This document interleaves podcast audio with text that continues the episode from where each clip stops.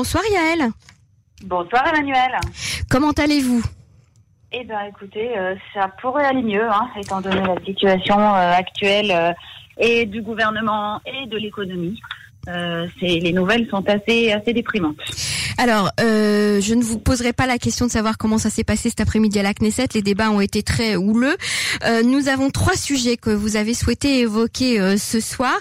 Tout d'abord, le premier sujet qui va intéresser beaucoup de gens, c'est la liste des dix personnes les plus riches d'Israël et ce qu'elles disent du pays. Qu'est-ce qu'elles pensent d'Israël?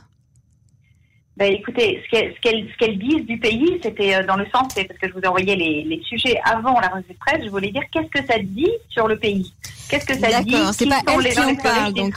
Mhm. Non, c'est pas c'est pas elles qui en parlent parce qu'en fait elles sont pour la plupart d'ailleurs euh, vous allez le voir euh, euh, pas toutes euh, israéliennes, il y en a beaucoup qui sont d'origine étrangère ou qui sont nées à l'étranger, mais en fait euh, ça montre en Israël comment se comment se construisent les fortunes, euh, comment euh, sur quel type de d'actifs ça se passe? Par exemple, on sait que nous en France, les deux hommes les plus riches, eh c'est Bernard Arnault et François Pinault, c'est des empires industriels et puis des empires euh, multi-entrepreneuriaux avec euh, toutes sortes d'activités et qui sont surtout situés en France. Et bien là, euh, vous allez voir qu'il ne s'agit pas du tout de ça, puisqu'Israël est un pays euh, d'immigration. Et on va commencer par la par la première, euh, par le numéro 1. Donc je me suis basée sur euh, l'édition euh, annuelle du magazine Le Marqueur. Et je sais que euh, c'est euh, le genre de classement qui généralement, euh, qu'on trouve généralement très superficiel ou euh, qui n'apporte pas grand-chose. Mais ici, ça nous donne une clé d'interprétation de la Mhm. façon euh, dont, la, dont, la, dont, la, dont la richesse, enfin dont le patrimoine s'acquiert en Israël. Donc, eh bien, la seule chose réjouissante sur la première personne, je dirais, c'est que c'est une femme et ce n'est pas un homme. Donc, c'est déjà intéressant. Et donc, la personne la plus riche d'Israël cette année, c'est Myriam Adelson. Donc, Myriam Adelson est la femme de Sheldon Adelson. Donc, c'est le couple qui possède, comme on le sait, le quotidien euh, Israël Ayom. Mhm. Et donc, vous voyez, je ne connaissais pas Myriam Adelson et j'étais persuadée que, euh, comme son mari, elle était américaine. Et en fait, absolument pas. Elle est Myriam israélienne. Adelson, oui, elle est israélienne, elle est née à Tel Aviv. Mhm. Euh, elle, est, elle a grandi à Tel Aviv, elle a été médecin hospitalier dans un hôpital public israélien. Et euh, ce n'est que à la suite de son divorce qu'elle est partie vivre aux États-Unis, où elle a rencontré euh, Sheldon Adelson, qui avait déjà fait fortune dans les casinos, et qu'elle l'a épousé, et qui sont devenus un couple extrêmement euh, influent. Alors il faut savoir que donc elle pèse, elle toute seule, Myriam Adelson, 18 milliards de dollars, hein, donc ce n'est pas rien.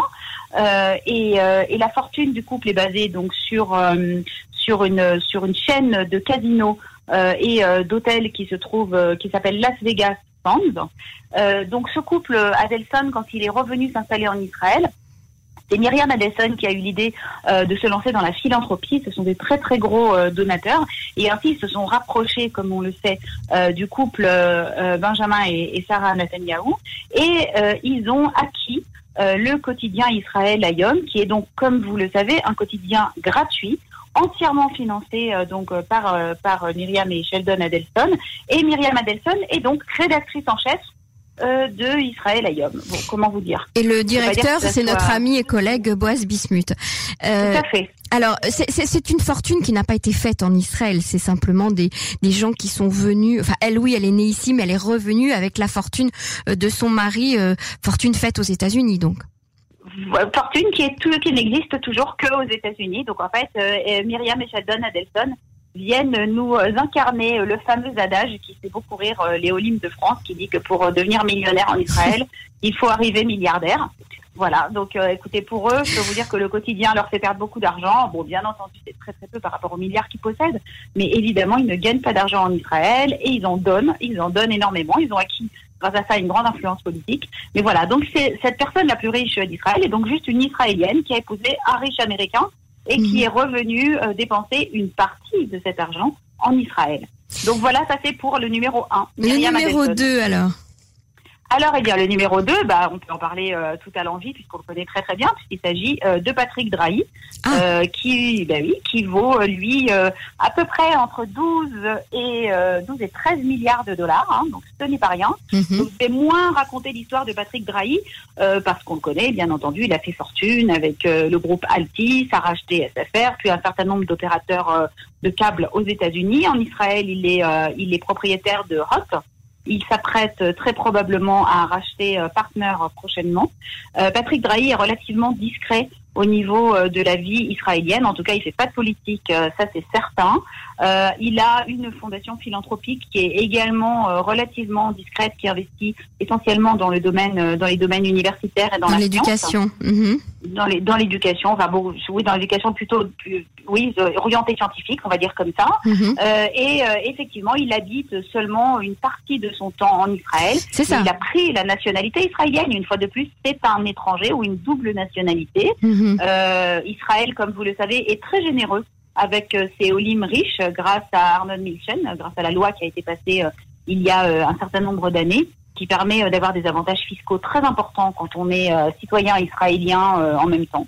Donc ça attire pas mal de, de fortune. On ne dit pas du tout que Patrick Drahi n'aimerait pas Israël, mais ce qu'on sait, c'est que c'est certain qu'il n'y habite pas à l'année. Voilà, donc il est numéro 2 de ce classement du marqueur. Et pour tout dire, c'est un de ceux, parce qu'il s'est indiqué si on a monté ou si on a descendu, donc lui, il est en ascension. Voilà. D'accord. Donc un Français hein, en, en, deuxième place. En troisième place, Yael Ah ben en troisième place, c'est un Russe. Hein, donc c'est Roman Abramovich. Je, je m'y attendais, ouais. Je pensais qu'il serait en deuxième place, mais bon, le, le, le tiers c'est gagnant. Donc Amérique, France et, et, et Russie. Il était premier il y a trois ans dans mon souvenir. Ah. Euh, donc euh, voilà, Roman Abramovich, bah, c'est un oligarque russe hein, qui a fait euh, fortune dans le pétrole grâce aux privatisations qui ont eu lieu après la chute du bloc de l'Est. Ensuite, il a habité en Angleterre, mais le Royaume-Uni n'a jamais voulu lui donner la nationalité. Il était avec un visa, euh, probablement à cause de ses liens un petit peu louches quand même avec euh, avec le régime russe. Et quand son visa euh, anglais a expiré, après avoir acheté le groupe, euh, quand même, et après avoir acheté l'équipe de Chelsea, qu'il a quand même payé 2 milliards de dollars, enfin qui vaut 2 milliards de dollars, Mm -hmm. les Anglais lui ont fait savoir que ça les intéressait pas trop. Et donc, il est venu en Israël. Euh, il a fait euh, sa alia, on va dire ça comme ça. Bon, bah, il a acheté un très belle, une très belle propriété à Herzliya Pitoire, mais on ne peut pas dire non plus qu'il réside à l'année en Israël. Euh, par contre, lui, il a investi, il a investi dans l'immobilier, pas mal en Israël, et il a investi un petit peu euh, dans les startups, Mhm. euh, dans la dans la high tech. Voilà. Quand vous dites dans l'immobilier, c'est beaucoup dans les hôtels, je crois, non? Tout à fait, exactement. Il a acheté un hôtel à Neve Tzedek, assez connu, euh, et d'autres hôtels. Et sa fortune est estimée, excusez-moi, je ne l'ai pas dit, seulement à 11 milliards et demi de dollars. Très bien. Le numéro Alors, 4. Alors le numéro 4, ça y est, on arrive enfin sur euh, nos premiers euh, vrais Israéliens. Euh, c'est la famille Wertheimer. Alors la famille Wertheimer, Steph et Ethan, donc c'est une famille qui possède une société extrêmement intéressante. C'est une société que personne ne connaît dans le grand public et qui est pourtant une société leader dans le monde, qui s'appelle Iscar.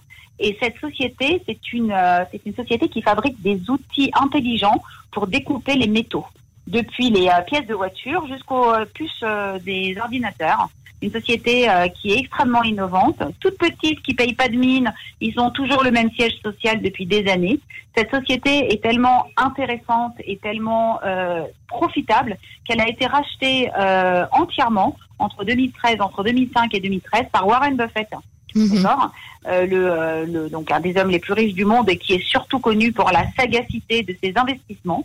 Et donc euh, la famille euh, Wertheimer a diversifié euh, quelque peu ses intérêts et fait également beaucoup de philanthropie en Israël. C'est un passage obligé. hein. Quand on est riche, on est philanthrope. Euh, ça fait partie du ça fait partie du, du système. Oui, c'est Voilà, la mode américaine. Mhm. Voilà, je dirais euh, avec un petit bémol justement pour Patrick Drahi, qui a une euh, qui a véritablement une culture française.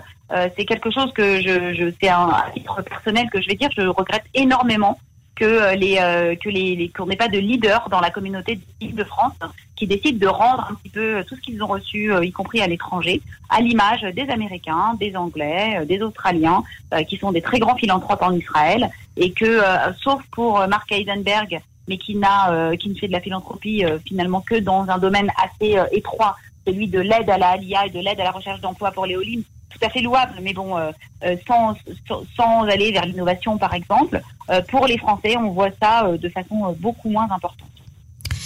Très bien. Alors après euh, la famille Wertheimer? Alors après la famille Wertheimer, eh bien nous avons Eyal Ofer. Alors Eyal Ofer, donc euh, c'est un héritier d'accord, puisqu'il a hérité euh, toute sa fortune de Stanley Offert, qui lui-même avait fait euh, fortune en exploitant, euh, en fait, en exploitant les, les, les ce qu'on appelle les zones industrielles, vous savez, les fameuses Ezor qu'on a dans toutes les villes israéliennes. Mhm. En exploitant cela, en les louant des entreprises, en les en, les, en y installant des infrastructures, il a fait une fortune immense comme ça. Ça paraît dans des endroits qu'on a tendance à trouver très très moches. Et donc, euh, Eyal Ofer a hérité de son père euh, cette, euh, cette fortune et il l'a placé lui dans l'immobilier et surtout dans les croisières. C'est un des actionnaires euh, principaux de Caribbean, Caribbean Cruise, Mhm, voilà. mhm. Euh, et euh, il est, il est, la fortune de, des des offerts est essentiellement placée à l'étranger, Euh, mais c'est quand même une famille israélienne. On peut dire que pour l'un, que d'après ce que nous explique le marqueur, ils ont été très très atteints par la crise du corona. Bon, il, il reste hein, quand même. Hein. Il a 9 milliards de shekels de, fortune, mais euh, euh, tout le secteur des croisières, comme vous le savez, a été laminé. Il a tout simplement été pour l'instant rayé euh, de la carte. Et la fortune des offerts a l'air d'être en légère baisse. Très bien. Le numéro suivant, on en est au sixième, je crois. Voilà, alors on va faire beaucoup plus vite parce que vous allez voir que ce sont des personnes qu'on ne connaît pas bien qu'elles ne soient pas du tout à plaindre. Mhm. Euh, la personne suivante, c'est Victor Wexelberg. Alors Victor Wexel- Wexelberg possède une fortune de 7 milliards de dollars acquise dans les métaux, dans l'aluminium, dans l'acier. Euh, donc c'est, vous savez que c'est un domaine qui est extrêmement euh, profitable. Une fortune qu'il a faite en partie à l'étranger et aussi euh, en Israël. Et il est devenu euh, tristement célèbre, euh, on va dire le pauvre, parce que il a, il était le principal investisseur dans la société qui s'appelait Amama Hamishi, la cinquième dimension, dans laquelle Benny Gantz a fait une carrière d'affaires assez malheureuse, Ah comme oui. on se souvient. Mhm. Voilà, vous vous souvenez, il a voulu se lancer dans les affaires, bon, c'était pas du tout pour lui, et donc euh, voilà, il est noté euh, comme nouveau dans la liste, il est rentré dans la dans la liste euh, euh, assez assez Récemment. vite, Mhm. voilà, assez récemment, et donc il est numéro 6. J'enchaîne sur le numéro euh, 7, qui euh, de son véritable nom s'appelle Pinchas Levy, mais qui est rentré dans la liste sous le nom de Frank Louis. Voilà, puisqu'il a Pourquoi changé ce de changement nom. de nom? Eh bien, Bizarre. parce qu'il est allé faire fortune en Australie. Voilà. Et, euh, Et Pinterest il a- Levy en Australie, ça, don- ça donnait pas bien. C'est ça. ça n'allait pas du tout. Voilà, ça n'allait pas du tout. Donc là-bas, Frank Louis, c'était beaucoup mieux. Il a fait fortune dans les centres commerciaux en Australie. Ah et il est revenu passer euh, sa retraite et ses vieux jours euh, en Israël. Et lui, euh, c'est pour ça que tout d'un coup, il est rentré dans la liste et il est arrivé avec ses tout petits 5 millions et demi de Ah, donc il dollars. lui, il est venu Ah. avec sa fortune au moins ici. Il D'accord. est venu avec sa fortune. voilà, exactement. Euh, il est également, euh, il est également propriétaire d'une équipe de foot en, en Australie. Alors ensuite, on a euh, la famille Azrieli. Bah, vous voyez, ils ne sont que huitièmes. La famille Les Azrieli. fameux Et pourtant, mâles. Mhm. Voilà, les fameux Mauges. Alors, la famille Azrieli, c'est quand même une famille très intéressante parce que c'est une famille canadienne-israélienne et c'est une famille dont le fondateur, euh, dont je ne me souviens plus du prénom, j'ai vraiment honte, euh, est un est quelqu'un qui a toujours rêvé d'être architecte. Ah oui. Et il a passé son diplôme d'architecture à l'âge de 75 ans. Magnifique. Et euh, Faut aller au et bout de ses la- rêves. Hein. Absolument. Et la famille est restée très fidèle à cela, puisque c'est une famille qui fait de l'immobilier un peu partout dans le monde. Mhm. Après ces derniers temps, euh, la famille Azrieli a été considérée comme un petit peu moins sympathique euh, en raison euh, de sa dureté dans les négociations avec les différents commerçants qui se sont retrouvés bloqués suite à la crise du corona.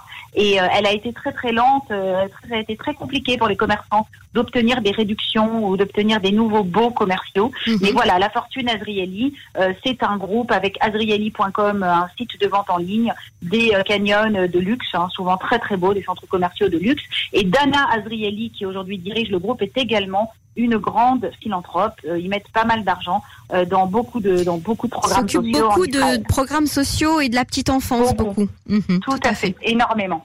Voilà, le numéro 9. Alors, eh ben, écoutez, on en a quand même un, nous aussi, un sportif. Voilà, euh, qui a fait une grande montée, c'est Teddy Sagui. Oui, ça paraît bizarre, mais euh, Teddy Sagui vaut 5 milliards de dollars, Emmanuel. Mhm. Vous vous rendez compte? C'est Non, voilà. je j'arrive pas à me rendre compte, mais bon. Oui, alors non, attendez, je vous ai dit une grosse bêtise, pardon, j'ai conf- j'ai confondu. Alors non, Teddy Sagui, non, non, c'est pas du tout un sportif, j'ai très très honte, je suis vraiment désolée. Euh, Teddy Sagui est quelqu'un qui a fait fortune dans le domaine des paris sportifs, excusez-moi. Voilà. Des paris sportifs en ligne. Il est toujours en photo avec des sportifs, c'est pour ça. Et euh, la plus grande partie de ses activités, de sa fortune, a été faite dessus. Maintenant, il l'a développé euh, dans les euh, dans le domaine de l'immobilier. Et si je ne me trompe pas, il est ami avec beaucoup de célébrités. On le voit souvent dans les magazines People. Et il vaut donc 5 milliards de dollars. Excusez-moi pour l'erreur. Et enfin, eh bien, le dixième, c'est quelqu'un que nous connaissons en tant que juifs européens, c'est Moshe Kantor.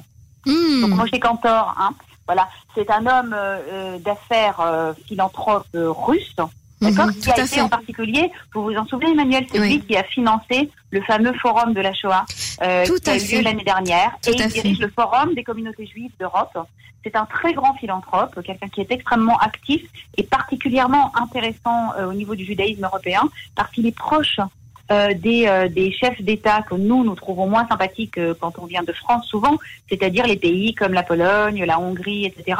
Et il a été beaucoup l'artisan du rapprochement de ces pays avec Israël dans les dernières années très intéressant. Alors on va passer euh, d'un extrême à l'autre, j'ai envie de dire euh, Yael, puisque là on a parlé de grandes fortunes et maintenant on va parler de suppression de budget, des centaines de programmes euh, éducatifs qui ont été supprimés, qui représentent un montant de 7 milliards de shekels.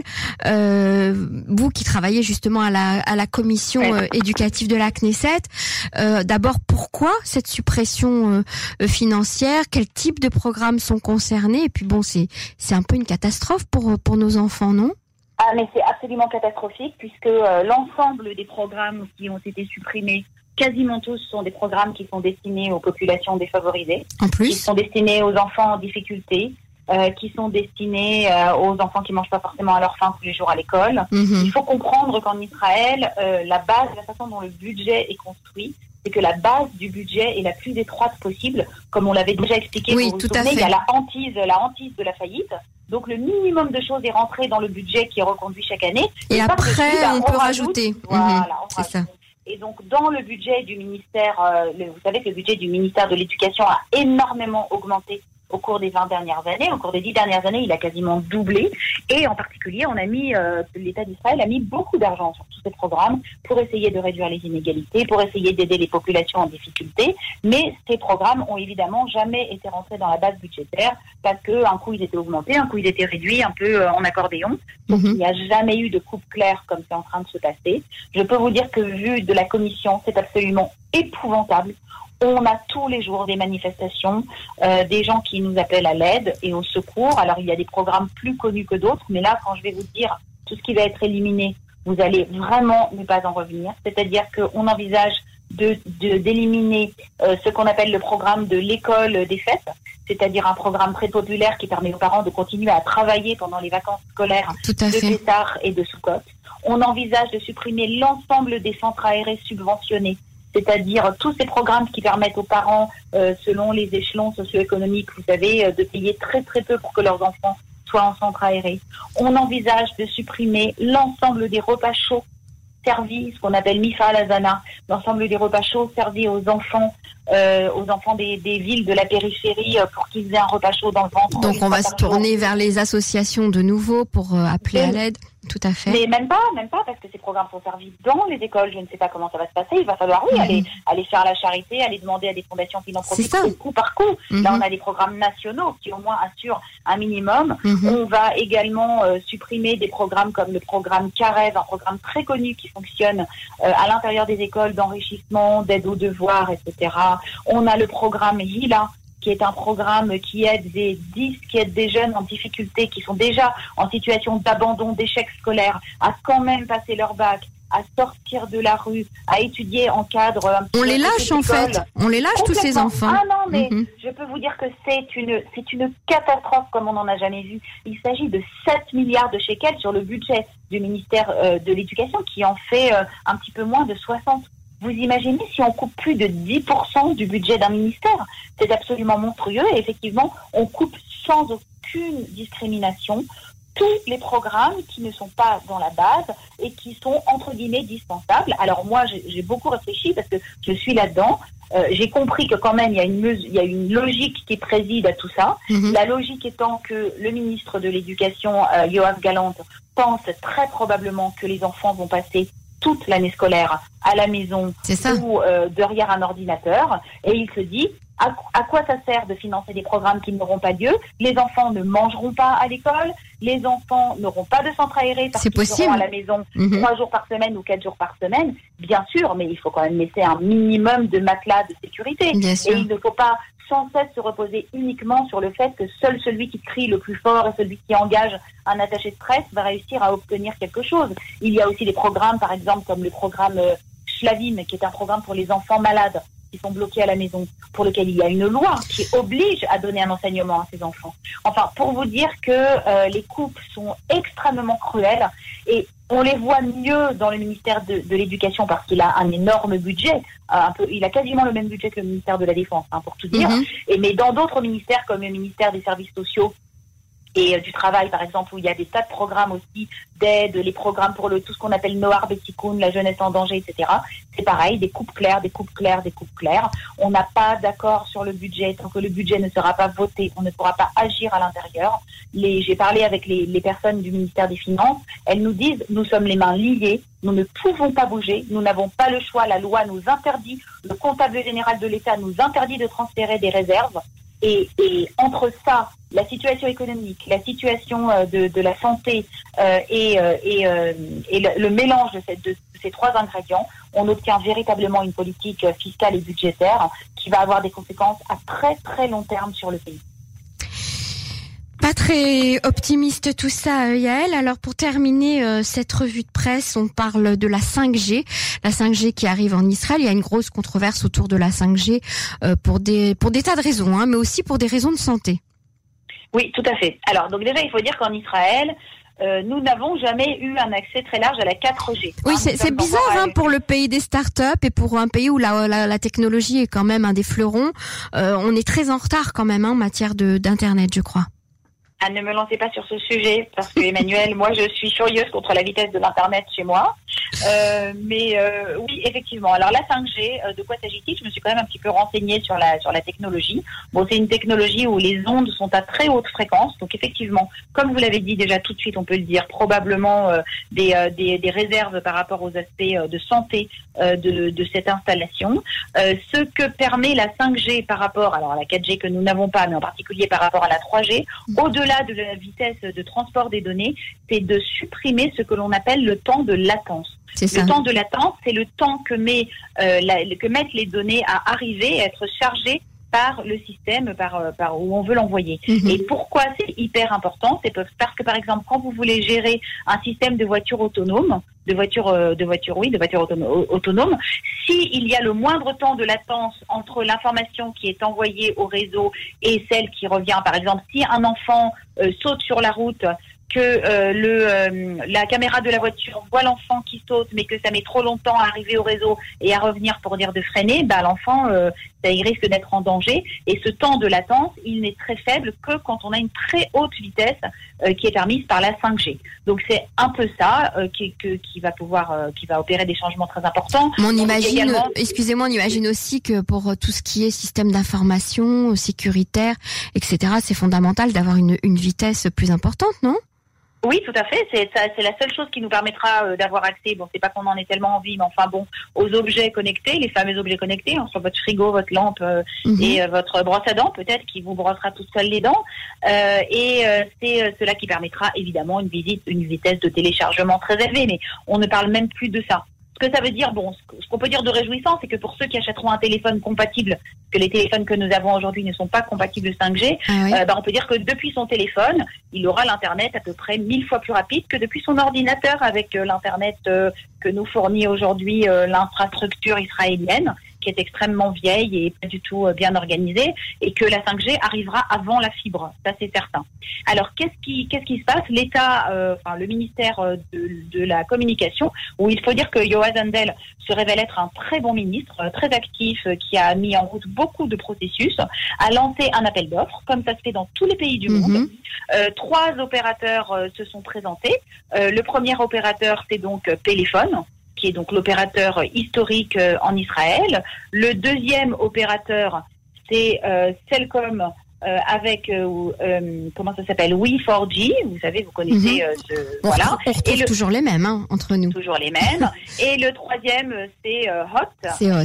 Mhm. Hot de Patrick Drahi, qui est également impliqué dans tout ce qui est fibre optique. Donc, les opérateurs doivent présenter leurs euh, leurs offres, se, donner faire concurrence, pareil pour des pour des fréquences. hein, c'est toujours un Mhm. peu la même chose.